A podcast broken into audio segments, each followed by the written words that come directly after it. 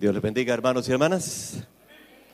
Eh, es un gozo para nosotros eh, que poder verles esta tarde en vísperas de esta celebración eh, en donde recordamos, aunque no es la fecha del nacimiento de Jesús, recordamos que hace muchos años atrás, eh, llegó a nosotros el mensaje venido del cielo de ángeles con buenas noticias, que Cristo Jesús nacería entre nosotros, viviría como ser humano para salvar a los que nos encontrábamos en medio de las tinieblas.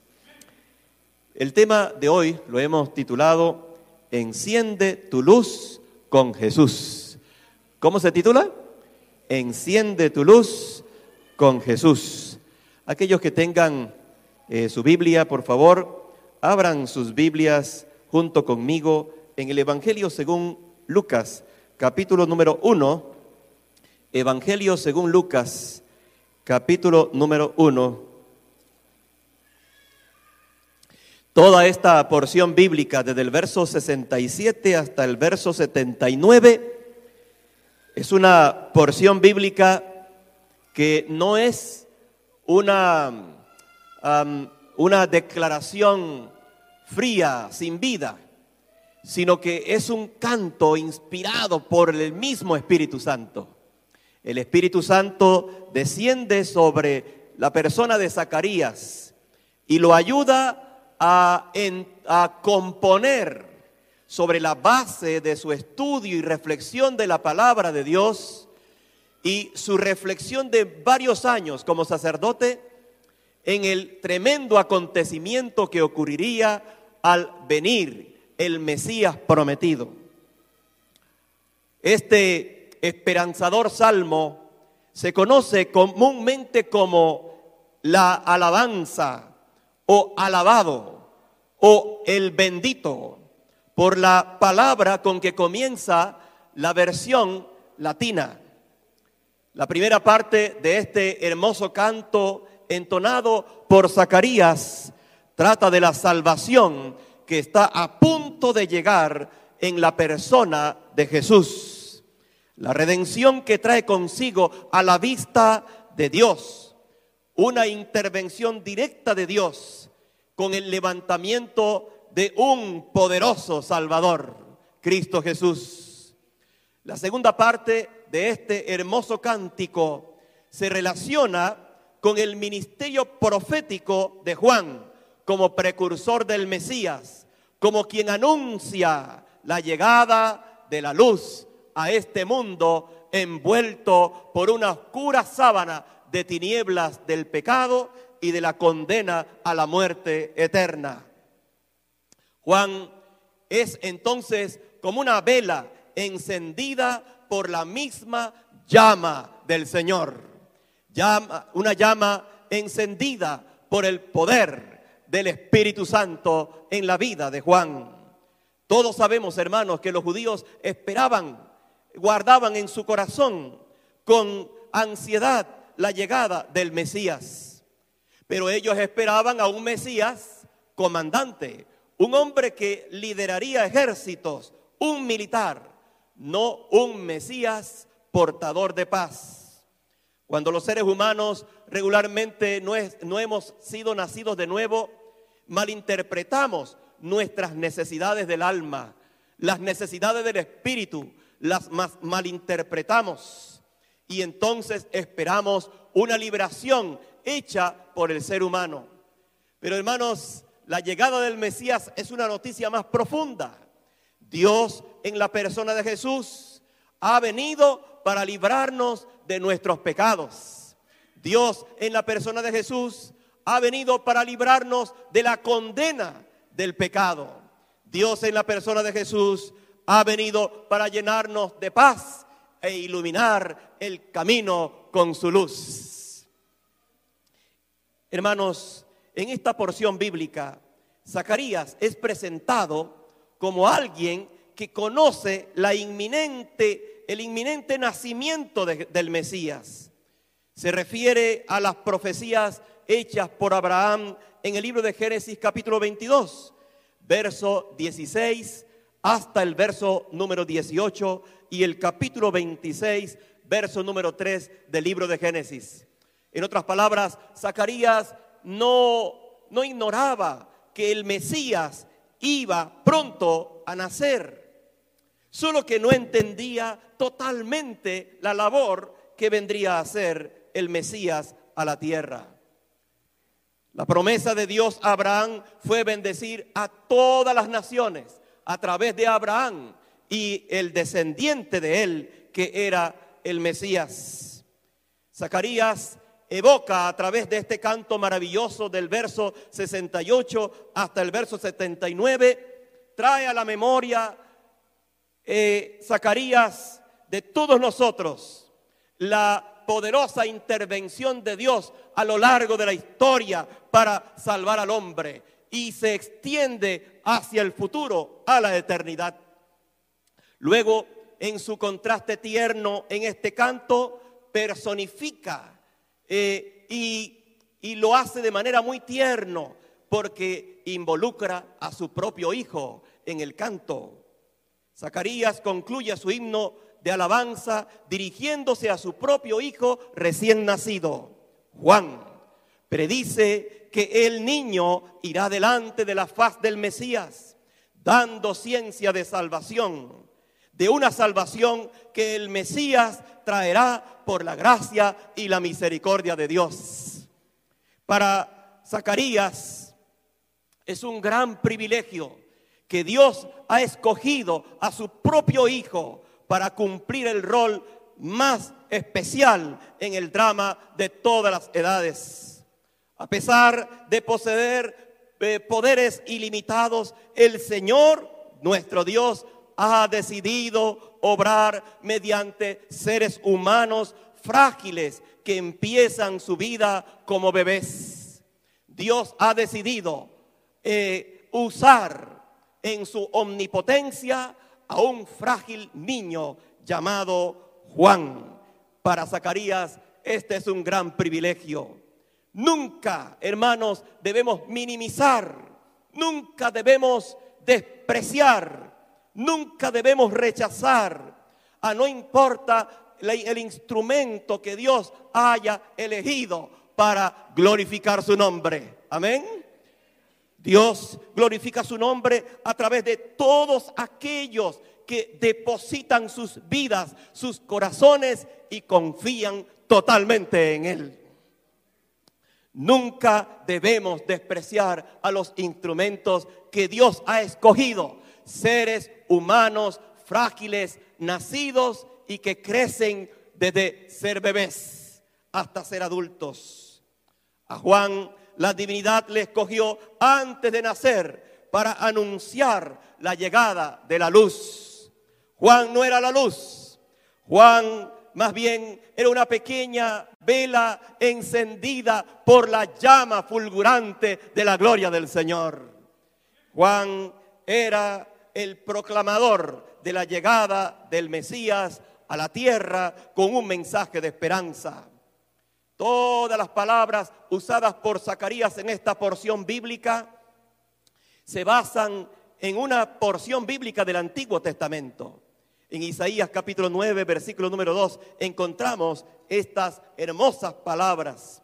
Isaías capítulo 9, versículo número 2 dice lo siguiente. El pueblo que andaba en tinieblas ha visto, ¿qué cosa? Gran luz. Ha visto gran luz. A los que habitan en tierra de sombra y de muerte, la luz ha resplandecido sobre ellos. Aleluya, hermanos queridos. ¿Qué representa la luz? ¿Qué simboliza la luz? En el libro de Isaías, en el Evangelio de Mateo y en el Evangelio de Lucas, donde se encuentra esta porción bíblica. ¿Qué representa la luz? Hermanos, la luz en la Biblia siempre ha sido un símbolo de la presencia de Dios. Siempre ha sido un símbolo de la presencia de Dios. En la manifestación de Dios a su pueblo, la luz siempre fue un símbolo de que Él estaba con ellos. A la orden de la palabra creadora, en el principio en la tierra, la luz resplandeció de las tinieblas. La luz fue envuelta en la columna de nube en el día y en la columna de fuego en la noche para guiar a las huestes de Israel por el desierto. La luz brilló con tremenda majestad alrededor del Señor sobre el monte Sinaí. La luz descansa sobre el propiciatorio en el tabernáculo. La luz brilló sobre las colinas de Belén cuando los ángeles trajeron a los pastores que velaban el mensaje de redención que venía desde el cielo. De aquel que habita la luz inaccesible, Jesús dijo una vez, yo soy la luz. El que me sigue no andará en tinieblas, sino que tendrá la luz de la vida morando en él. Amén. Todos aquellos que abran su corazón a esta luz vivirán envueltos de ella y podrán caminar y andar en medio de este mundo lleno de aflicciones y ansiedad. Nuestro Salvador, hermanos, es aquella verdadera luz que alumbra a todos los hombres. El gozo de la salvación, hermanos míos, es para solamente aquellos que andan en esa luz. Primera de Juan, capítulo 1, versículo número 7. Hermanos míos, durante cuatro mil años la atmósfera de la tierra había estado cargada y rodeada de oscuras y densas tinieblas de pecado y de muerte. Según Zacarías, este mensaje de luz, este mensaje de esperanza es para quienes habitan en las tinieblas. Lucas capítulo 1, verso 79 dice lo siguiente, para que nosotros podamos leerlo, es delicioso leerlo sabiendo que esto es un canto. Dice así el versículo, vamos a leer desde el versículo número 76.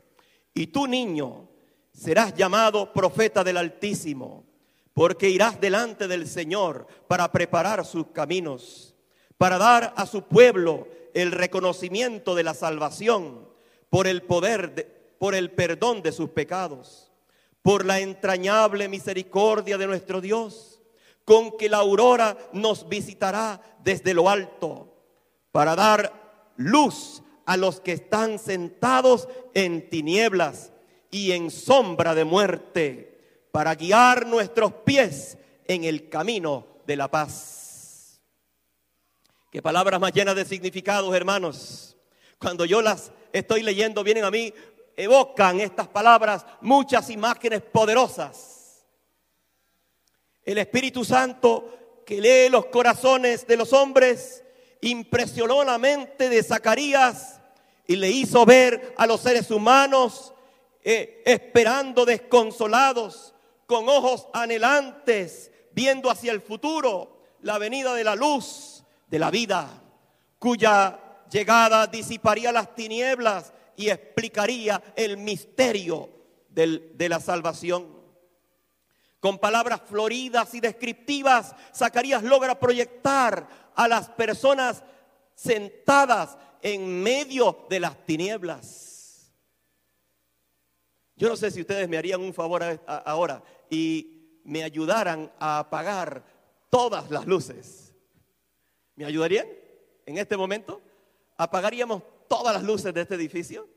Hermanos, esto fue lo que hizo Zacarías. Zacarías hizo algo extraordinario, algo que estaba que estaba con palabras, él trata de describir algo que casi se puede tocar con la mano de la imaginación. Zacarías describe a los seres humanos sentados sin poder moverse en medio de las densas tinieblas. Así describe Zacarías. Qué tremendo eso, hermanos. Es una descripción poderosa, inmensamente poderosa, que hace Zacarías en ese versículo 79. Dice, los hombres estaban sentados en medio de las tinieblas. Bueno, traten de imaginar una tiniebla más tiniebla que esta, ¿verdad? traten de imaginar una tiniebla mucho más oscura que esta. ¿Se imagina usted a Zacarías describir la situación en la que se encontraban los seres humanos en su época? Estaba todo tan oscuro, tan densas eran las tinieblas de la agonía, de la ansiedad, de la desesperación, que los seres humanos estaban en medio de esas tinieblas como una sábana envueltos por la oscuridad y esta oscuridad no les permitía a ellos moverse estaban atrapados en medio de las tinieblas. Zacarías describe a la raza humana envuelta por las tinieblas del pecado y también condenados a morir eternamente. Miraban el futuro con desesperación, pues no miraban resurrección, no miraban la vida más allá de la muerte. Los seres humanos en la época de Zacarías estaban eh, frenados para disfrutar de su existencia, pues en su mente solamente permanecía la imagen del momento de la muerte, la desesperación de enfrentar la muerte sin, sin poder ver su mañana con esperanza. Así se encontraban los seres humanos en tiempos de Zacarías, en medio de las tinieblas del pecado, de la condena del pecado y de la desesperación. Entonces, Zacarías llega con este mensaje extraordinario. Vamos a encender otra vez la luz de aquí arriba. Y entonces Zacarías, solamente con esa, Zacarías llega con este extraordinario mensaje. Aquellos que habitan, aquellos que están sentados aquellos que permanecen en medio de las tinieblas sin poder caminar, estos que se encuentran como atrapados, sin poder avanzar en sus vidas, sin poder disfrutar de su existencia, porque están sentados sin esperanza en las tinieblas, sin poder avanzar, sin poder vivir, sin poder disfrutar de su existencia, necesitan la luz que viene a la tierra que encamine sus pies por el camino de la paz. La raza humana cayó bajo una sentencia de muerte como resultado del pecado. Sin embargo, como dice la escritura, los redimidos de Jehová, los que el Señor ha redimido con su poder del enemigo, andarán, andarán por el desierto, por la soledad sin caminos, moraban antes en tinieblas y en sombra de muerte, hasta que el Salvador los sacó de las tinieblas, de la sombra de la muerte, y los dirigió por el camino derecho al cielo, a la gloria. Un libro titulado El, el deseado de toda la gente en la página 23 dice, por siglos no había apreciado en la oscuridad no se había apreciado en la oscuridad ninguna estrella profética para guiar en las tinieblas a los que caminan. Esto está contigo esta buena noticia. Permítele al Espíritu Santo nacer en tu corazón. Gracias. Permite al Espíritu Santo nacer en tu corazón como un lucero y que inunde tu vida con la luz del eterno Dios. Permítele a Él llenar tu corazón con esperanza. Mirar el futuro con esperanza. Permítele a Dios, hermano y hermana, ayudarte a disfrutar de la vida. Porque vivimos esta vida llenos de fe, de esperanza y de alegría. Los cristianos somos personas alegres, porque nuestro Salvador ha venido a anunciarnos de que por la gracia y la misericordia de Dios tenemos esperanza. Jesús es el camino de la paz, es el camino de la reconciliación. En este extraordinario canto, el Zacarías en el verso 79, y miren que solamente estamos reflexionando sobre el verso 79. Zacarías dice así, para dar luz a los que están sentados en tinieblas y en sombra de muerte. Y luego dice, para guiar. Zacarías se cuenta entre aquellos que están esperando que resplandezca la luz. Zacarías está esperando con ansiedad la llegada del Mesías con un mensaje de esperanza, de paz y de perdón para la raza humana. Zacarías se cuenta entre los pecadores, entre aquellos que necesitan reconciliarse con Dios. Zacarías se cuenta entre los que están detenidos por las tinieblas. ¿Qué significa la palabra paz? La palabra paz significa estar en paz, estar en estado de reposo, estar en quietud, estar en calma, es estar en ausencia de lucha, sobre todo en lucha contra Dios. Es estar, en otras palabras, reconciliado con Dios. Eso es paz. La palabra griega usada allí por el evangelista incluye una relación armoniosa con Dios, una relación armoniosa con las personas que me rodean, una relación armoniosa entre las naciones, una relación armoniosa entre las familias. Cristo ha venido a traer reconciliación. A eso se está refiriendo Zacarías. Nosotros lo interpretamos como paz, pero es reconciliación. Cristo ha venido a traer reconciliación y la reconciliación trae paz. Amén. A veces estamos peleados en, nuestro propio corazón. Estamos en lucha titánica contra nosotros mismos porque el peor enemigo tuyo no es tu vecino. Tu peor enemigo no es tu familia. Tu peor enemigo no son los hermanos de la iglesia. Tu peor enemigo eres tú mismo. Soy yo. Y Cristo ha venido, hermanos, para reconciliarnos con nosotros mismos. Amén. Y al estar reconciliado conmigo mismo y con Dios, puedo reconciliarme con los que me rodean. Puedo reconciliarme en la familia. Puedo reconciliarme en la iglesia. Y habrá paz en la iglesia. Amén. Pero todo parte con una reconciliación en mi propio corazón. Jesús como el príncipe de paz, como príncipe reconciliador, regala la paz a aquellos que le invocan en busca de salvación personal. Jesús como el príncipe de paz, como príncipe reconciliador, regala la paz a aquellos que se han reconciliado con Dios y por medio de Él. Es decir, hermanos y hermanas, él es el camino de la salvación.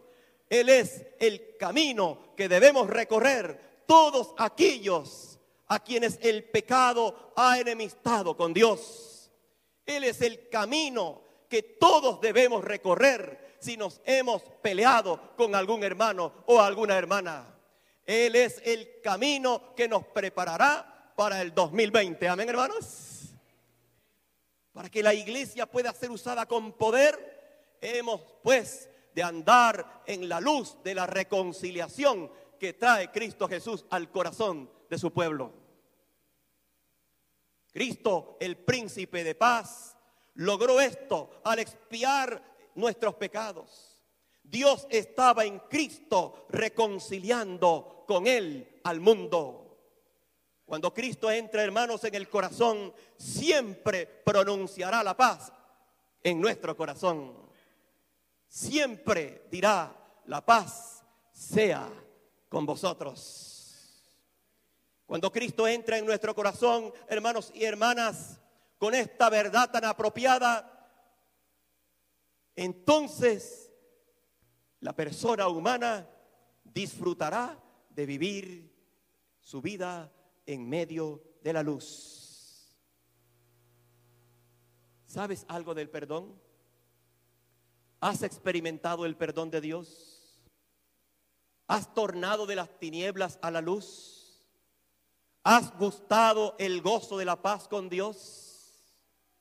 Hermanos, la unión con la iglesia y los sacramentos no pueden salvar ni una sola alma. No este, no es este tranquilo ambiente terrenal, a veces el que puede llenarnos de paz.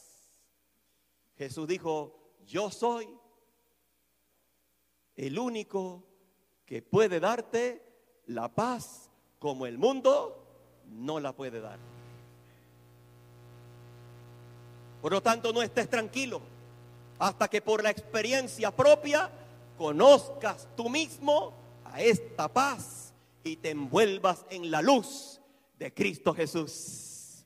No estemos tranquilos hasta que el Espíritu Santo testifique a nuestro corazón y a nuestra alma que nuestros pecados han sido perdonados. Hermanos y hermanas, les invito para que nos acerquemos a Jesús, porque solo Jesús puede encender nuestra luz. Solo Él puede llenarnos de gozo, solo Él puede llenarnos de alegría, solo Él puede llenarte de esperanza, solo Él puede darte reconciliación, solo Jesús te puede usar luego como reconciliador. ¿Entienden ahora el tema? ¿Entienden ahora? Enciende tu luz con Jesús. Si estás cargado, apesadumbrado, temeroso, preocupado, ven a Jesús. Si no sabes qué hacer con tu vida, si estás petrificado y no te atreves a dar un paso, ven a Jesús. Si el pecado que llevas a cuesta durante toda tu existencia te ha hecho detenerte por temor a morir y no te permite disfrutar de la vida, te invito para que vengas a Jesús y le permitas a Él encender tu luz. Que el Señor nos ayude, hermanos y hermanas, para que Jesús no sea una palabra vaga, sino una experiencia real en tu vida. Para que puedas disfrutar de la verdadera paz que Jesús solamente te puede dar. ¿Cuántos quisieran gozar de esta paz que Jesús puede dar? ¿Cuántos quieren vivir en esa luz en la que Jesús quiere envolvernos? Yo soy el primero. Amén, hermanos. Quisieras ponerte de pie como símbolo externo de que deseamos que Jesús encienda nuestra luz. Dios le bendiga, hermanos. Como pastor de esta iglesia, sé que a veces los corazones turbulentos han provocado levantar algunos muros de separación por muchos años. Y he tratado de aprovechar este mensaje para decirles esta noche, necesitas a Jesús para que Él derribe los muros y reconcilie a esta iglesia. Amén. Posiblemente nos hayamos peleado durante el año y nos hayamos herido con alguna mirada, alguna actitud.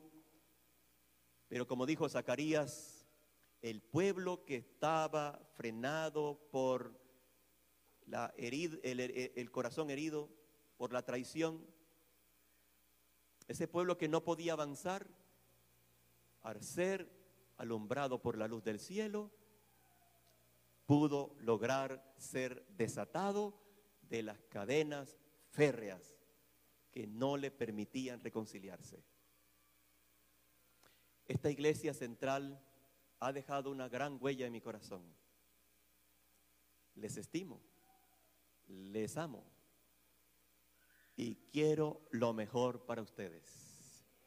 Pero si queremos un futuro radiante, hemos de permitir que Jesús, con su luz, more en nuestro corazón para que sane nuestras heridas, derribe los muros que se levantaron por años y permita que la central se convierta en una luz radiante para el resto del mundo. que no sean palabras bonitas, que se convierta en una realidad. Amén, hermanos. Dios me los bendiga. Vamos a orar. Querido Padre que estás en los cielos, gracias Señor, porque hace dos mil años atrás, tus ángeles descendieron del cielo, el coro celestial nos vino a visitar. Y con esa luz que venía del cielo pronunciaron que había llegado el tiempo de esperanza, el tiempo de liberación, la llegada como un bebé de nuestro Salvador. Hace dos mil años, nuestro Salvador nació en medio de nosotros y creció como un niño, como un adolescente. Sufrió y enfrentó la tentación como un ser humano. Arriesgó su vida por nosotros y murió en la cruz con la sola esperanza de que nosotros no escojamos la muerte, sino que escojamos vivir en la luz. Señor, esta noche, si hay alguien en esta noche que se encuentra aquí lastimado, herido, te pido, Señor, que puedas sanar esas heridas. Si hay alguien esta noche que ha venido separado de su hermano y de su hermana, por alguna traición, por alguna palabra, por alguna mirada, por algún gesto malinterpretado o bien Señor, ayuda a ese corazón herido para que se restaure la unidad en medio de tu pueblo. Señor, ayuda a los que están petrificados, que no se pueden mover, que no pueden disfrutar de la vida porque están todavía llevando a cuesta sus propios pecados. Ayúdalos para que los depositen a los pies de la cruz y gocen de verdadera paz al reconciliarse con Cristo Jesús. Señor, ayúdanos a todos a que viviendo en comunión contigo podamos ser encendidos como una luz que traiga alegría y esperanza a los que nos rodean. Que podamos ser instrumentos que busquen que los seres humanos peleados contigo se reconcilien contigo, Señor. Haznos instrumentos de bendición para este mundo. En el nombre de Jesús. Amén.